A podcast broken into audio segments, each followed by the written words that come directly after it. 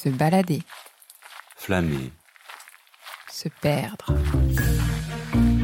Des rencontres à travers l'Hexagone.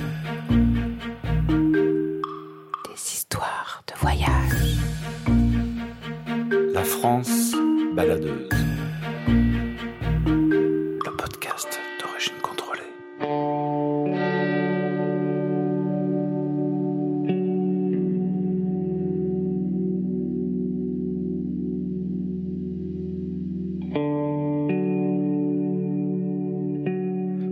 Certains font le tour du monde alors que d'autres restent toute leur vie ancrés au même endroit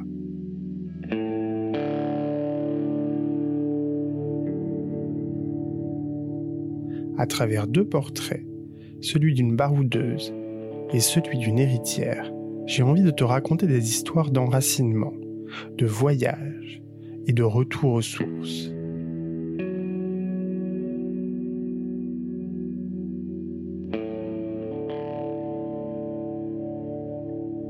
Suis-moi à la rencontre de Gaëlle, une jeune professeure de français longtemps expatriée en Asie et de retour à La Rochelle depuis quelques années. Elle me racontera pourquoi elle a choisi de rentrer, tout en me faisant découvrir un lieu totalement unique au cœur de la ville. Au fin fond du vignoble de Cognac, nous irons ensuite à la rencontre de Fabienne.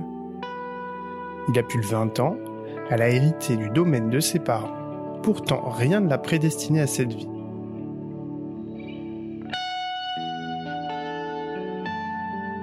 Je m'appelle Paul Angèle et tu es en train d'écouter La France baladeuse. Ensemble, nous allons découvrir deux histoires de vie, deux parcours et deux visions du monde que tout oppose à travers un seul et même voyage au cœur de la Charente-Maritime.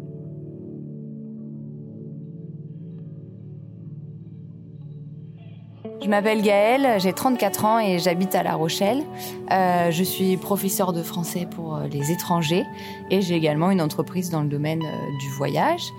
J'ai été euh, expatriée avec mon conjoint pendant 5 ans euh, en Chine, en Inde et au Maroc. Euh, à chaque fois, c'est- on est parti travailler à l'étranger. soit l'un, soit l'autre, on avait un contrat de, de travail sur place. C'était pas du voyage, mais vraiment de l'expatriation. Euh, le retour s'est fait euh, parce qu'on avait envie de rentrer en France. On avait aussi le projet d'entreprise qui nous tenait à cœur. Et après cinq ans à l'autre bout du monde, il était temps de se rapprocher un peu de la famille. C'est aussi pour ça qu'on a choisi La Rochelle parce que c'est là qu'on a vécu quand même tous les deux avant, qu'on a notre famille, qu'on a nos amis. Euh, et c'est une ville de bord de mer, ce qui est important pour nous, et une petite ville où on se sent, euh, où on se sent bien. Nos années d'expatriation, elles se sont toutes passées aussi sur des villes de bord de mer, euh, involontairement, mais du coup, c'est vraiment quelque chose qui compte pour nous. Euh, J'aime le bord de mer parce qu'on sait qu'à tout moment, en quelques minutes, on peut aller euh, prendre cinq minutes justement pour se poser et regarder l'horizon. Il n'y a rien qui bloque la vue et c'est ça, pour moi, qui est important. On se sent, on se sent libre et on sent qu'il y a de la place et il y a de l'espace. La lumière à La Rochelle, elle est particulière. Le temps change relativement vite. Il est relativement bon normalement. Et euh, il y a, une lumière euh, qui est assez douce, qui est assez, euh, belle. On n'a pas 45 degrés avec un soleil écrasant. Il y a quasiment toujours du vent aussi. Et du coup, ça amène une ambiance ouais, de douceur, je dirais, de, de tranquillité. Donc c'est pas, voilà, c'est pas la côte d'Azur, mais il y a vraiment un côté un peu plus sauvage, un peu plus naturel et un peu plus doux à mes yeux.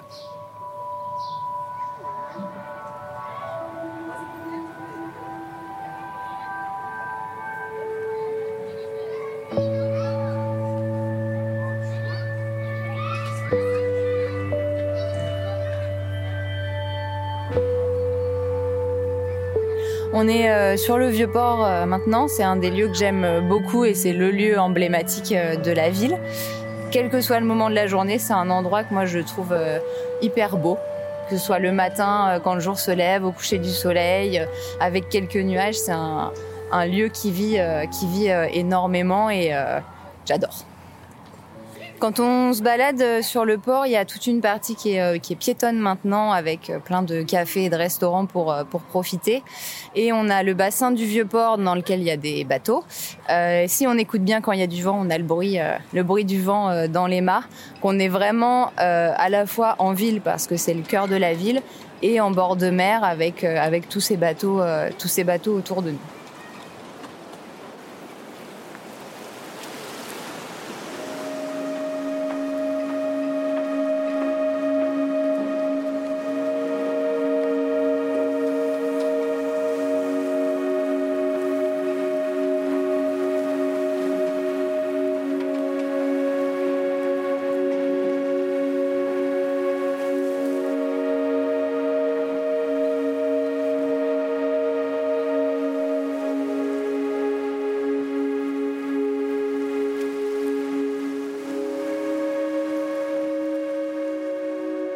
C'est vrai que les Anglais ne se sont vraiment pas trompés lorsqu'ils ont surnommé La Rochelle la ville blanche.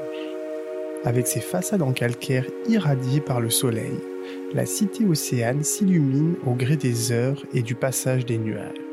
C'est en bord de mer, quand tu redescends la rade vers le port des Minimes que le spectacle est le plus saisissant. Mais remontons quand même un petit instant sur le vieux port.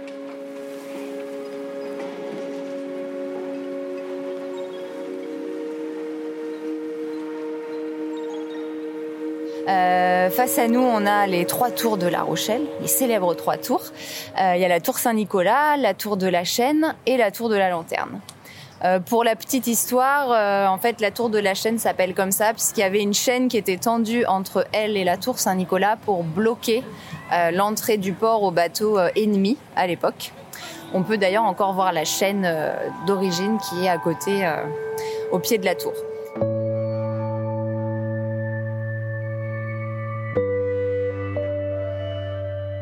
Véritables emblèmes du port, les trois tours de La Rochelle sont des vestiges des fortifications médiévales de la ville. Dès le XIIe siècle, le vieux port de La Rochelle devient en fait une place forte de la découverte du Nouveau Monde. J'ai choisi de me poser le long des quais pour l'admirer. J'observe les bateaux à voile qui croisent au pied de la célèbre tour Saint-Nicolas. L'instant a quelque chose de spécial. La couleur, l'ambiance, les sons, le temps se suspend juste pour un instant. Mais bon, il est grand temps que je revienne sur Terre, car Gaël m'attend pour me faire découvrir une friche qui fait un petit peu figure d'ovni au cœur de la cité historique.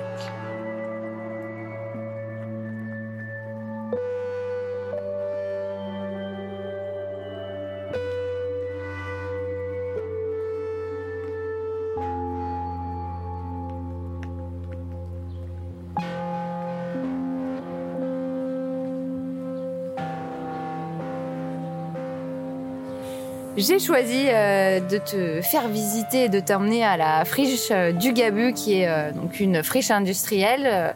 Les bâtiments sont des anciens chantiers navals qui sont aujourd'hui à l'abandon et voilà, le lieu a été récupéré notamment par des graffeurs depuis, depuis plusieurs années.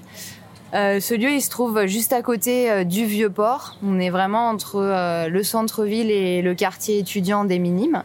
ce lieu, il est chouette parce qu'il est pour moi complètement insolite dans cette ville plutôt euh, plutôt belle, plutôt propre euh, et un peu bourgeoise.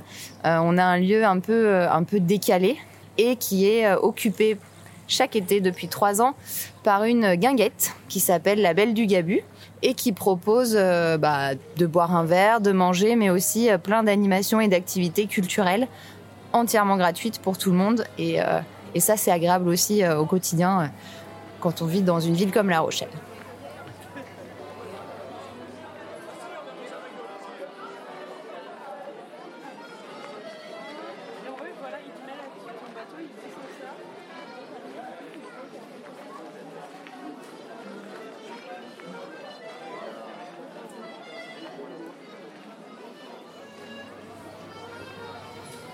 La friche, euh, la friche du Gabu, c'est euh, voilà, c'est un lieu qui est sympa et très très animé, très dynamique. Faut faut imaginer euh, donc les, anciens bâtiments euh, des chantiers et au milieu une place avec des chaises, des tables, des canapés, tout ça en récup.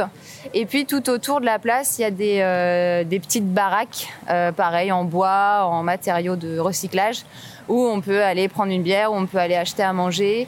Euh, Il y a un espace pour les enfants aussi qui est aménagé avec, euh, bah, pareil, beaucoup de bois, beaucoup de récup. Et ça fait un lieu un peu, euh, un peu éclectique, mais aussi euh, du coup assez naturel, assez convivial. Donc il y a ce côté, euh, bah, pour le coup, ultra populaire euh, et qui contraste avec, euh, avec le reste de la ville euh, au quotidien. Euh, voilà, il y a une grande scène aussi.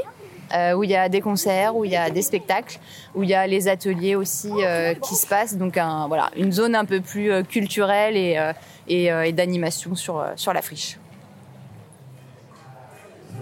Je t'emmène euh, faire un petit tour dans la friche du coup pour que tu vois euh, à quoi ça ressemble. Et je voulais te montrer un des, une des œuvres euh, qui est sur la friche et qui est là depuis deux ans.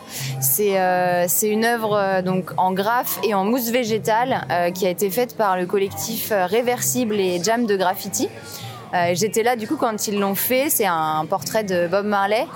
Donc euh, tout le visage est dans les couleurs plutôt euh, orange et rouge, et par contre toute la partie euh, cheveux et barbe a été faite en mousse. Voilà, c'est un des graphes que j'aime beaucoup aussi parce que j'ai vu la réalisation en direct sur la friche. Après, je voulais t'emmener aussi voir un autre, une autre particularité de la friche, si ça te dit. C'est un, petit photomaton. Voilà, du coup, c'est une cabine pareil, à l'ancienne, à l'image de la, de la guinguette et de la friche. Donc, c'est en bois, c'est un peu rétro, euh, en mode euh, photomaton euh, à l'ancienne, pour un petit souvenir de, de la visite et de la friche. Ok, bon bah on va prendre une photo ensemble. C'est parti.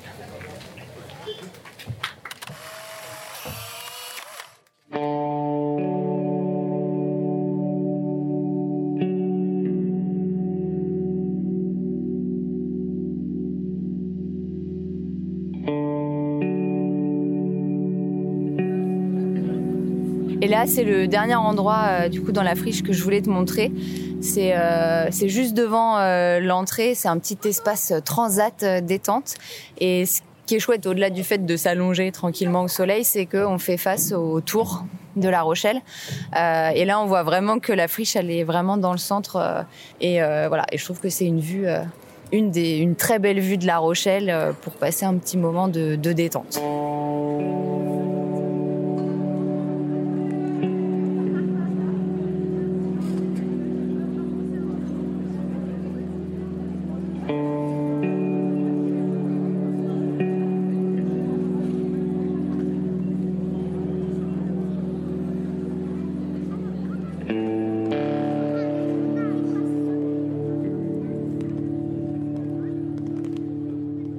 Cette année encore, la Belle du Gabu ouvrira ses portes dès le printemps, peut-être pour la dernière fois. Face à ce lieu culturel alternatif, l'appétit des promoteurs se fait dévorant. Un grand projet de réhabilitation de la friche est à l'étude du côté de la municipalité. Alors, fin programmée d'un des derniers lieux d'expression libre de La Rochelle, ou renouveau à venir pour cette association. Affaire à suivre. Je quitte maintenant la côte pour prendre la route en direction du vignoble de Cognac. J'ai rendez-vous chez Fabienne, qui m'accueille pour la nuit dans sa propriété viticole à deux pas de Jonzac.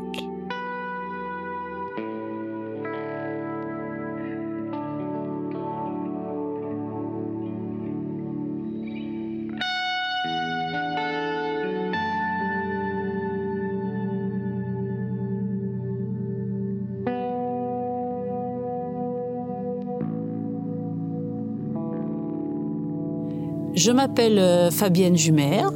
Je suis viticultrice en Charente-Maritime sur une exploitation viticole euh, en Pinot-Cognac euh, à côté de Jonzac, entre Jonzac et Chevanceau.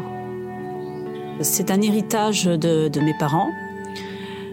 Et ça fait maintenant un peu plus de 20 ans que je fais ce métier passionnant. Euh, le vignoble que je, je travaille est en bon bois. Donc euh, c'est un raisin blanc.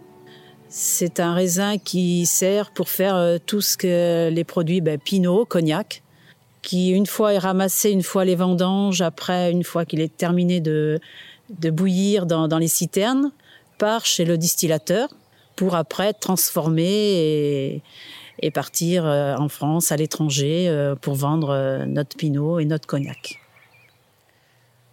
après la, guerre 39-45, le, propriétaire des lieux est revenu donc sur l'exploitation. Et donc à ce moment-là, il recherchait un peu de, personnel, des jeunes du pays, pour pouvoir l'aider au niveau des vignes. Il y avait un petit peu de céréales, il y avait aussi des vaches. Et donc voilà. Et donc parmi toutes ces personnes qui sont venues l'aider pendant quelques années, mon papa euh, René était sollicité et voilà. Et donc ça, ça s'est bien passé. Euh, il y a eu un bon contact. Suite à ça, après, mes parents ont eu deux enfants, donc euh, mon frère et moi. Et donc nous avons grandi et ce monsieur, donc qui était devenu le, papy de, de la famille, Monsieur René Cléné, m'appelait toujours son héritière. Et moi, gamine, euh, il m'énervait. Enfin, c'était euh, voilà, toujours au lieu de m'appeler Fabienne, c'était toujours mon héritière. Donc euh, après, j'y faisais même plus attention. Et finalement, ben, c'est quand même bizarre les choses parce que ben, c'est ce qui s'est passé. Et je me rends compte que ben, je sais pas pourquoi, c'est ça devait être écrit quelque part et je suis devenue l'héritière de chez Célou. C'est pour ça qu'il faut absolument que je, conserve et que je fasse tout ce qu'il faut pour mettre en valeur ce, ce, lieu, quoi, qui est, euh, c'est un village où il n'y a qu'une seule maison, qu'une seule exploitation, où, ben voilà, je suis l'héritière. Euh, c'est, euh, assez marrant en réfléchissant, mais euh, voilà, c'est comme ça. C'est donc j'espère que ça sera gardé le, le, plus longtemps possible, et puis on verra la suite.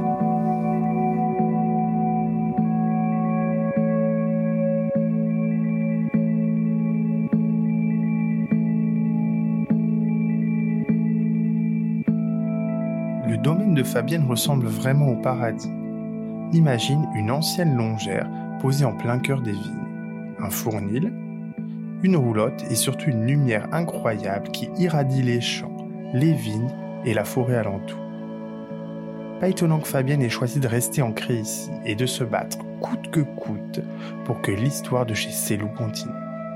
Aujourd'hui, elle travaille ses terres en biocontrôle à l'aide d'outils à l'ancienne qu'elle a bricolés et remis en état avec son mari.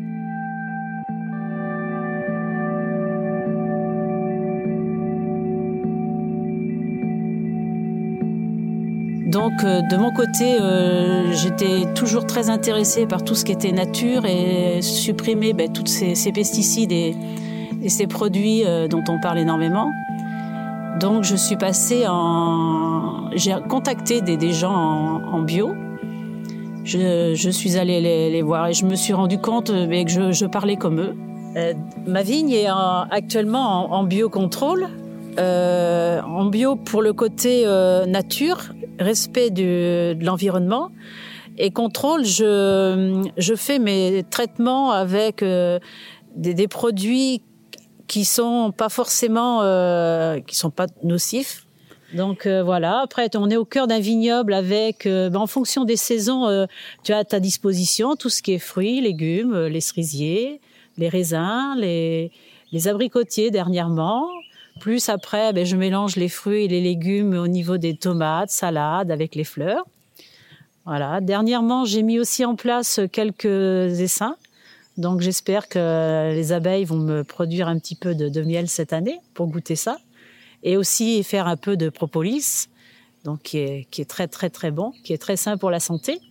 Et donc je ne mets plus de désherbant, je me débrouille avec des, des appareils euh, euh, que l'on transforme un peu avec mon mari, on fait un peu de, de bricolage pour essayer de ben, que l'appareil corresponde à, mon, à la nature de mon sol autant et aussi au fait que je sois une femme et qu'il y a des choses et ben voilà qu'on peut pas travailler comme euh, les hommes font.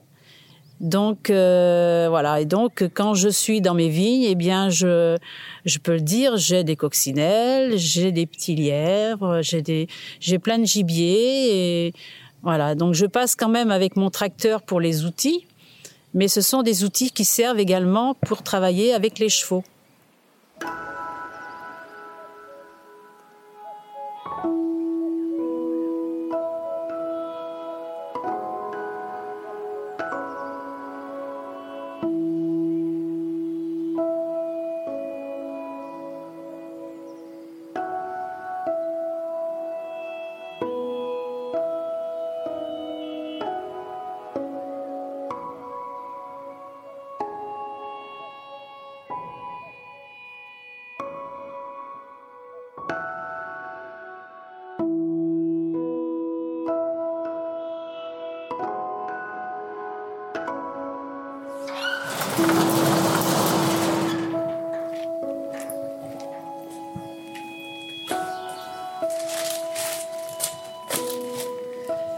J'ai hérité de, l'exploitation, mon, père avait conservé tout le matériel ancien de son époque, ce qui m'a permis en même temps de, pouvoir euh, réfléchir à ce matériel et peut-être le remettre en état pour à nouveau lui donner une, nouvelle vie. Donc nous avons essayé de transformer des, outils pour pouvoir euh, justement faire, euh, comme ils disent en Charente, on va faire du garé, c'est-à-dire travailler sous les rangs de vignes pour éviter, euh, supprimer complètement le désherbage, respecter en même temps et en fonction de, des saisons de pouvoir euh, chausser, déchausser, décavaillonner. Donc ce sont des outils tout simples, c'est des cadres en fer euh, tout simples. Il n'y a pas de, de cardan, il n'y a pas d'hydraulique, euh, voilà. Donc euh, s'il y a un problème, c'est des outils aussi que je peux aussi réparer moi-même si j'ai besoin.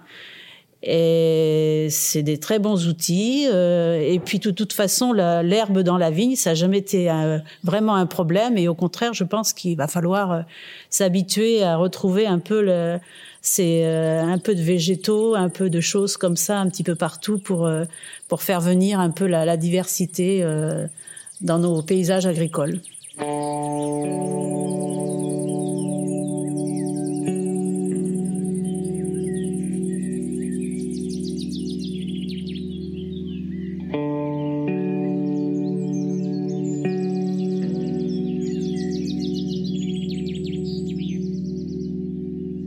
Cet épisode a été réalisé et mixé par Paul Angèle pour Petits Voyageurs et en France aussi. Merci à la Fédération Gîtes de France Charente-Maritime pour son soutien. Si tu as aimé ce podcast, n'hésite pas à laisser un commentaire et la note maximale de 5 sur ton appli favorite. C'est le seul et unique moyen de soutenir ce programme. Tu peux écouter ou réécouter cet épisode sur Spotify, sur Allo la planète et sur toutes les plateformes de podcast. À bientôt pour un nouveau voyage. Se balader, Flâner, se perdre. des rencontres à travers l'Hexagone. Des histoires de voyage. La France baladeuse.